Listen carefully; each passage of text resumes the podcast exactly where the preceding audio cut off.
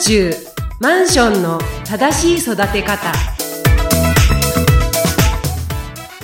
こんにちは、小ラボの岡田です。この番組では、マンション管理の専門集団である伊藤忠アーバンコミュニティがプロならではの視点で、住まいに役立つ大切なお話をお届けいたします。遠藤さんよろしくお願いします。よろしくお願いします。はい。今回は第9回最終回ということで、マンションの資産価値というテーマでお話しいただきたいと思います。はい。はい。まず、マンションの資産価値っていうのは、どういったものがあるんでしょうかね？はい。えーまあ、一口にマンションの資産価値といっても、まあ、人によって、まあ、あるいは立場によって考え方は様々だと思いまあす。そうですよね。はいはい。えーですので、まず、そのマンションの、例えば住戸の売却や購入判断として、まあ、不動産の流通価格に、まあ、ポイントを置くとするならばですね、まあ、一番最初に、えー大きな重要なファクターとなるのは、立地、うえん。ーと言えます。そうですね、はいどこに立ってるかっていうのはやっぱり一番重要だったりしますよね。はい。で、まあ、立地と言いますとですね、まあ、大きく、えー3点ほど、えーありまして、まあ、一つは、都心や駅へのアクセスが良いといった、まあ、交通の利便性。うん。で、二つ目としては、まあ、商店街とかスーパーなどの商業施設とか、まあ、病院や学校が揃っているなどのですね、まあ、生活の利便性。はい。で、三つ目はですね、まあ、新駅の建設とか、うんまあある、いは再開発エリア、えーなどの、のまあ、周辺の、まあ、発展成長性といったものが挙げられます。うん。で、まあ、これら立地条件が良い場合はですね、まあ、資産価値は落ちにくいというふうにされております。まあ、ただしですね、まあ、こういった立地は、まあ、すでにもうマンションを購入されている場合にはですね、まあ、はい住民や、まあ、管理組合が、うんまあ、どうすることもできないようなファクターとも言えます。そうなんですね。やっぱりもうね、決まってるものですので、そうそうここはどうこうしようっていうわけにはいかないですよね。はい。うん。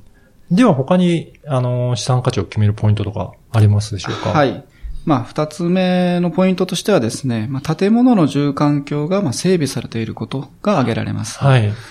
で、まあ、建物の住環境の整備というのはですね、まあ、建物や設備の利便性や、まあ、機能性のことを、まあ、指します。うん。で、特にですね、まあ、建物の設備の劣化や陳腐化が進むと、まあ、資産価値が低下していくというふうに言われております。はい。で、建物設備にはですね、まあ、住戸内の占有部分の設備のほか、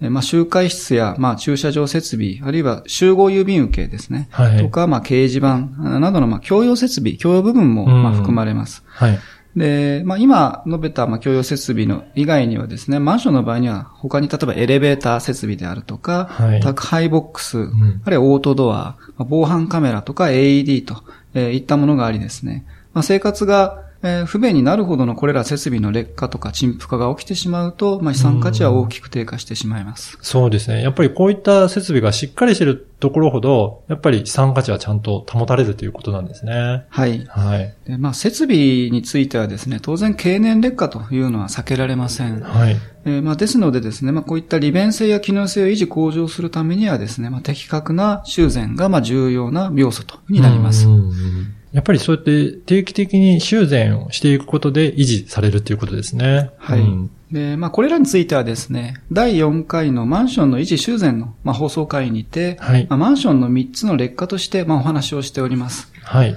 で、まあ、マンションの3つの劣化にはですね、物理的な劣化と機能的な劣化と、まあ、社会的劣化があるというお話を、えーしました。はい。えーまあ、簡単にその物理的劣化についてはですね、はい例えばコンクリートの劣化や配管類の劣化というような建物の性能自体に対する劣化を言います。うん。まあ、具体的にはまあ外壁のひび割れとか、屋上屋根防水の不具合とか、配管の劣化による漏水発生といったリスクがあります。うんそういった建物そのものに対する劣化のことが物理的劣化ということですね。はい。はい。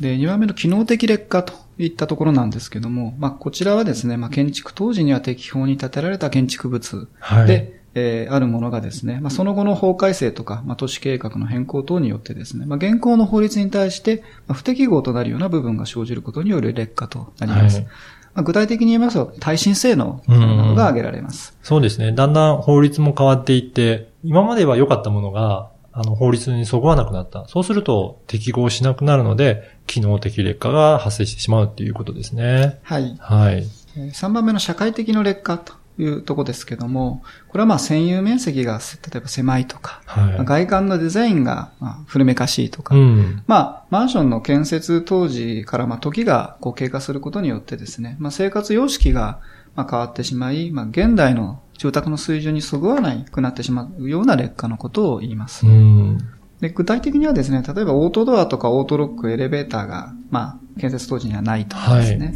あるいはインターホン設備とか、まあ、まあセキュリティ対策、まあこういったものがおろそかになっているなどが挙げられます。そうですね。やっぱり時代とともに生活スタイルも変わってきますので、それがあったものではないと、なんとなく古いマンションかなっていうふうに思ってしまうので、そのあたりも改善されていくと、社会的劣化っていうのを防ぐことができるということなんですね。はい。はい。で、まあ、これらはですね、まあ、第4回のまあマンションの維持修繕の、えー回でですね、まあ、これら3つの劣化に対して、維持修繕を的確に行うこと、まあ、計画修繕の必要性のお話をしておりますので、まあ、詳しくは第4回を聞いただければと思います。はい。ポッドキャストは繰り返し聞けますので、ぜひ振り返ってみていただければと思います。はい。では他には何かありますでしょうか？はい。えー、まあ、マンションの劣化についてなんですけども、はい。えー築年がですね、まあ、30年以上こう経過するとですね、まあ、顕著に現れるものだというふうに、えー言われております。で、その30年を経過えーした段階でですね、まあ、マンションとしても大きな選択の、まあ、時を、まあ、迎えると、えーいったところでですね、はいまあ選択の3つの例を、えー挙げております。はい。で、1つはですね、マンションの建て替え。うーん。で、2つ目は、まあ、壊して土地を売却生産すると。うん。いった方法。で、三つ目がですね、まあ、再生をさせて住み続けると。要するにいつまでも住み続けられるようにするといった方法を、まあ、30年を過ぎてからですね、えーまあ、マンションに関しては今後のことを考える必要があるといったところになります。そうですね。でこれらのことは、まあ、5回のマンションの長寿命化というところで詳しくお話しいただいてますので、まあ、そちらもお聞きいただければと思います。はい。えーと、あと建物の住環境の整備の他のポイントとして安全性が挙げられます。はい。えー、住環境における安全性を考慮する際に、まあ、含まれるポイントとしてはですね、まあ、オートロックや防犯カメラなどの防犯対策と、えーそれからですね、まあ、東日本の大震災以降、まあ、近年、熊本地震やまあ大阪府北部地震と大きな地震、震災を受けてですね、まあ防災の意識がやはり高まってういます。ん。えーなので、防災対策も重要というふうになります。うん。そうなんですね。やっぱりそのあたりも最近は本当に注目されているところなので、ぜひ、あの、こちらも注目していただければと思います。はいはい。まあこちらも詳しくはあの第6回のはいマンションにおける防災対策にてお話ししておりますので、まあ、お聞きいただければと思います。はい。それではその他の管理についてありますでしょうかね。はい。あの、建物の住環境の整備として、まあ、他には、ただ付加価値が挙げられます。はい。で、これはですね、既存マンションにおいては、まあ、3つの劣化のお話をしましたけども、まあ、主に社会的劣化への対策、うん。えとしてですね、まあ、再生リニューアル修繕工事の、まあ、例としてですね、エントランスのリニューアルとか、まあ、オートロック化ですね、あるいはインターホン設備の改良、うん。えーまあ、照明器具の LED 化とかですね、まあ、玄関扉やまあアルミサッシの交換などが、まあ、付加価値のポイントに含まれます。やはりこういったことは今までなかったものが新しく付加価値として追加されるっていうことで、より良いマンションになっていくということですかね。はい。はい。じゃあ、資産価値を決める、まあ、重要なファクターということでお話しいただければと思いますが、で最後にですね、まあ、資産価値を決める、その、まあ、ポイントの、としてですね、やっぱり管理体制が整備されていることが、まあ、挙げられます。はい。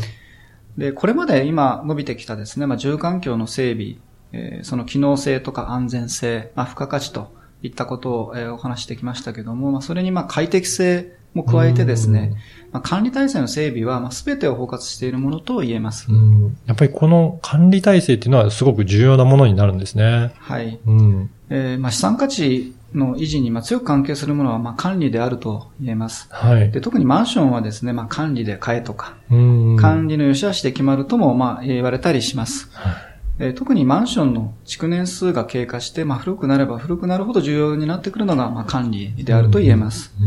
まあ、どんなに新築のマンションであってもですね、まあ、時間が経てば劣化していきますねう。ん。でその劣化のスピードを抑えて、まあ、状況に応じて適切なメンテナンスとか修繕を行えるかどうかを決めるのが、まあ、管理体制というふうに言えます。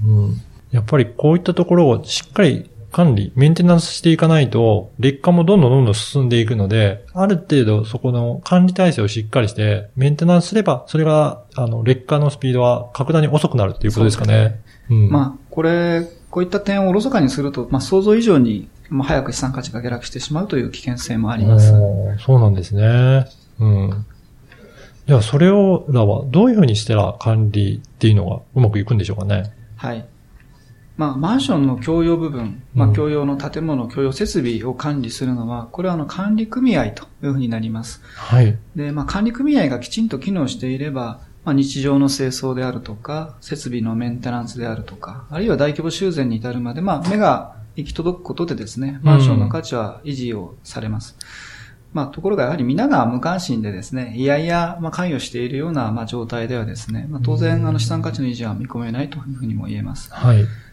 ですからまあ自分が購入したマンションの価値をですね、まあ、魅力のあるマンションとして維持したいのであれば、まあ、管理の団体である管理組合にはですね、まあ、積極的に関わることが重要であるというふうに考えます。うん。やっぱりそうやって意識をして、まあ自分たちが積極的に関わっていくっていうことをしていただくと、やっぱり管理もすごくうまく行き届くっていうことなんですね。はい。うん。それらの、じゃあ、ポイントをちょっと挙げていただいてよろしいでしょうか？はい。まあ、管理組合が運営、管理に運営していくんですけども、やはり管理会社を利用するといったところが、まあ、あの、ポイントにもなります。はい。で、当然、その管理会社が関与することでですね、マンションの、まあ、区分所有者によって構成される、まあ、管理組合を、まあ、適切に運営のサポートをして、えくれます。うん。で、まあ、管理会社によってはですね、マンションの築年数や、まあ、状態を考慮した上で、メンテナンスや、まあ、修繕のプランニング、とかですね、はい、まあ大規模修繕工事についての計画提案といったようなことをしてくれますので、うん、まあ資産価値の下落を防止することがまあ可能にはなります。うん、そうなんですね。やっぱりそうやって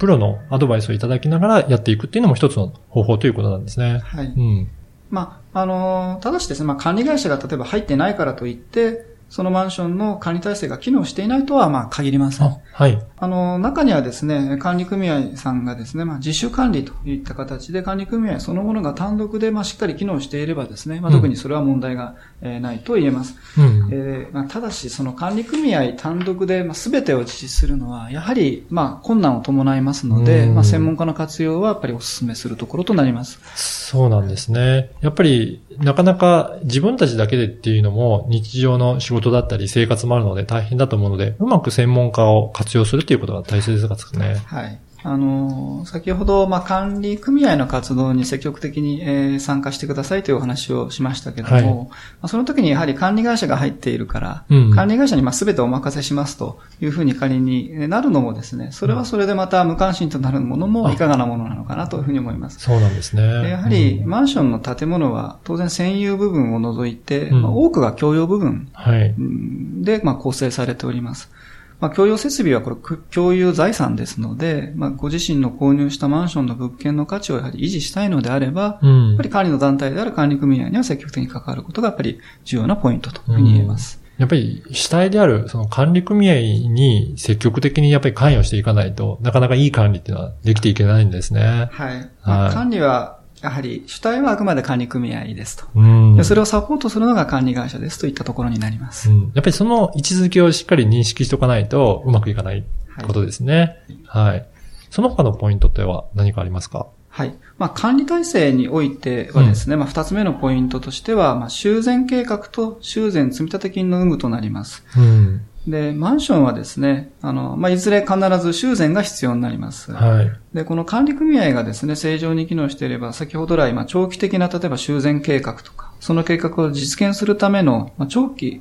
修繕積立金ですね。うん、修繕積立金が存在してなければなりません。うん、で、しかしですね、これもあの古い、築年の古いマンションほどですね、まあ、この修繕計画と、まあ、修繕積立金がですね、まあ、十分でない場合が多いと、えー、言えます。で、まあ、そのようなマンションはですね、このまま、そのまま老朽化が進んでも修繕されないまま放置されてしまうとですね、やはり空き部屋が増えてですね、まあ、管理不全状態になっていったりしまいます。ですので、まあ、自分が購入したマンションにですね、まあ、このような末路を迎えさせないためにもですね、あらかじめこの修繕計画と修繕積立金が積み上げられているかどうかの有無を確認をすることも重要となります。で、また管理組合としてですね、将来にわたっての資金計画の見通しを、はい、えー、測ってですね、場合によっては修繕積立金の改定をする必要が、まあ、出てくるといったところになります。やっぱりしっかりとメンテナンスできてなければ、そのマンションはどんどんどんどん劣化していって、そうすると余計に住む人がいなくなってという、どんどん悪循環に陥ってしまいますね。はい。うん。なので、やっぱりそのあたりはしっかりと、あの、資金計画とかは見ておく必要があるということですね。はい。はい。その他のポイントでは何かありますか？はい。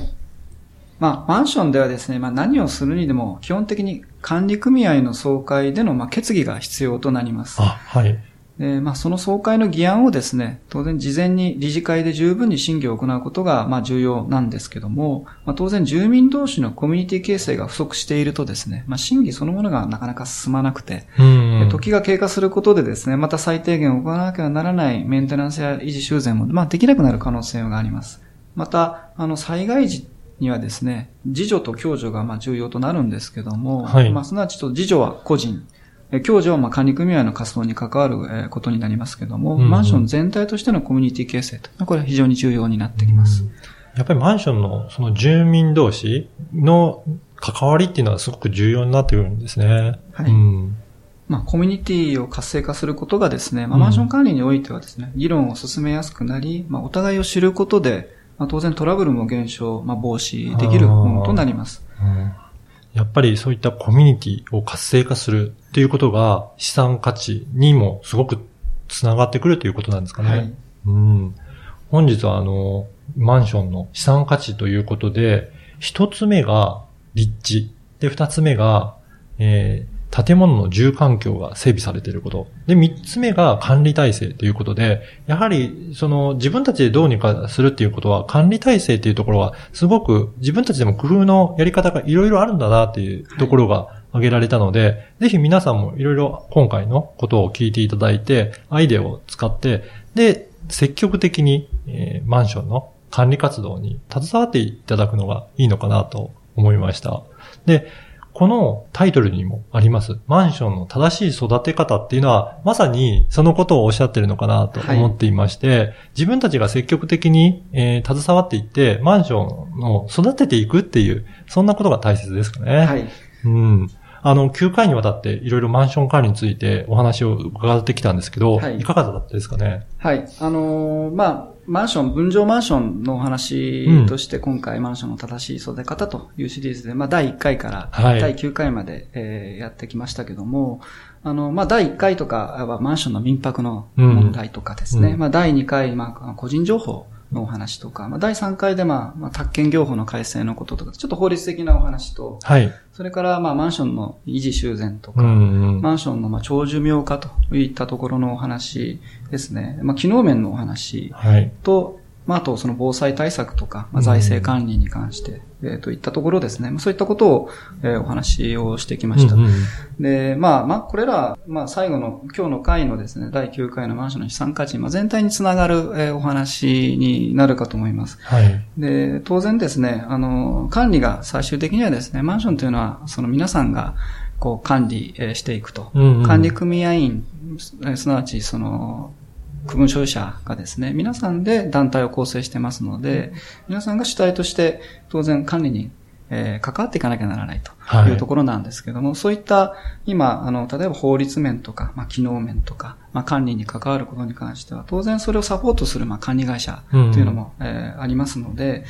まあ、こういった面を、まあ、サポートしている管理会社かどうかを、まあ、見極めることも非常に重要かと思います。そうですね。で、もし何か不安なことがありましたら、伊藤忠アーバンコミュニティさんのホームページもいろいろ掲載されていると思いますので、もしそこからでもお問い合わせできるようですので、ぜひそこからお問い合わせいただければと思います。よろしくお願いいたします。はい。遠藤さん、どうもありがとうございました。ありがとうございました。